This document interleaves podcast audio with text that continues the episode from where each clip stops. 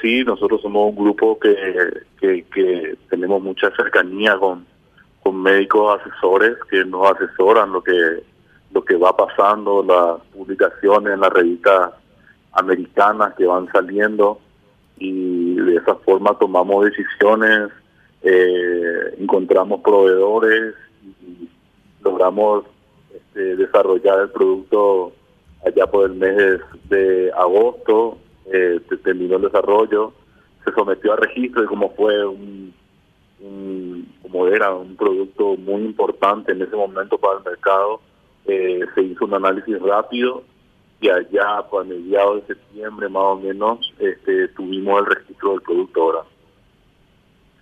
Eh, pero este, esos fueron los tiempos y, sí, ha sido en tiempo récord de septiembre a hoy, ya hacen casi siete meses, ¿verdad? Eh, eh, que, tenemos el producto en el mercado a disposición de toda la población. Aldo, y eh, esta cuestión, yo siento que hay en la comunidad médico-científica, no sé si una discusión, pero hay como una, como una tendencia. Ayer lo escuchaba eh, una, singular entrevista entre hermanos. Carlos Mateo Valmelli en su programa de la colega Radio Ñendutil entrevistaba extensamente a su hermano Tomás Mateo Valmelli y me quedó grabado el tema de que el doctor Mateo Valmelli, que más allá de sus cualidades como médico es un excelente y muy persuasivo comunicador, decía que hay que, eh, como que hay que usar el remdesivir de otra manera, que como herramienta en un repertorio de posibilidades que tienen los médicos, no se está usando el remdesivir como se debe, y que si se lo usase de una manera diferente causaría un impacto importante en la estadía de personas en terapia intensiva, reduciendo de manera dramática la cantidad de, días. Siento que esa es una discusión que crece. Bien, sí, es así mismo, este Quique. Eh, la misma información manejamos nosotros, pero yo me quiero limitar de alguna forma de, hablar de, de, por qué sacamos el producto, de por qué lanzamos el producto al mercado y, por qué vimos que era una herramienta realmente útil. Y es algo muy básico, el, producto fue aprobado por la, la FDA, que es la, la Agencia de Vigilancia Sanitaria de Estados Unidos, para una indicación determinada en un momento determinado de la enfermedad donde el producto eh, tiene sus acciones eh, importantes. Eh, es importante que te aclare esto porque eh, la OMS hizo un estudio, se, se, basó su rechazo al producto a un estudio que en donde le ponían remdesivir a todos los pacientes con COVID.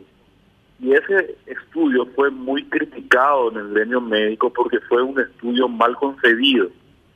te tengo que decir esto porque de ahí, de ahí parte la, la corriente de que algunos médicos dicen de que el producto eh, realmente no tiene mucho provecho y también eh, los médicos que entienden, por así como el punto de vista de la FDA, eh, dicen que no es así, que el producto tiene una indicación precisa en un momento preciso que tienen que tomar, que, hay que administrarle al paciente con una administración precisa. Yo me, limito a decir, ¿por qué lanzamos el producto? Porque la FDA aprobó el producto para una indicación exactamente que tiene que ver con la saturación de oxígeno en la sangre menor a 94. El producto, es menos de los 10 días de tratamiento, está indicado.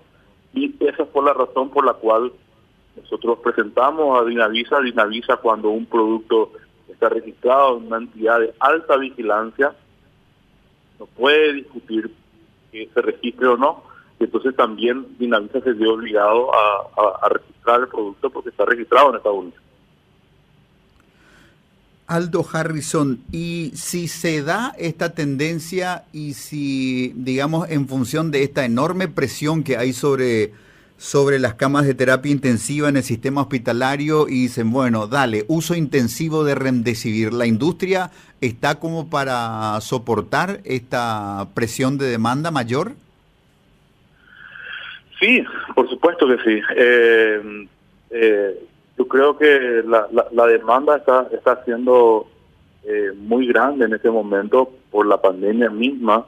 la gente tiene que ponerse el producto, tiene que aplicarse el producto. Si no consigue en el ministerio, sale a comprar el producto. el producto no es un producto barato, un producto inyectable, un producto que costó mucho dinero el desarrollo de ese producto. No, no es luego solamente la materia prima y todo lo que lleva consigo, sino que desde el momento de su concepción fue, fue muy costoso.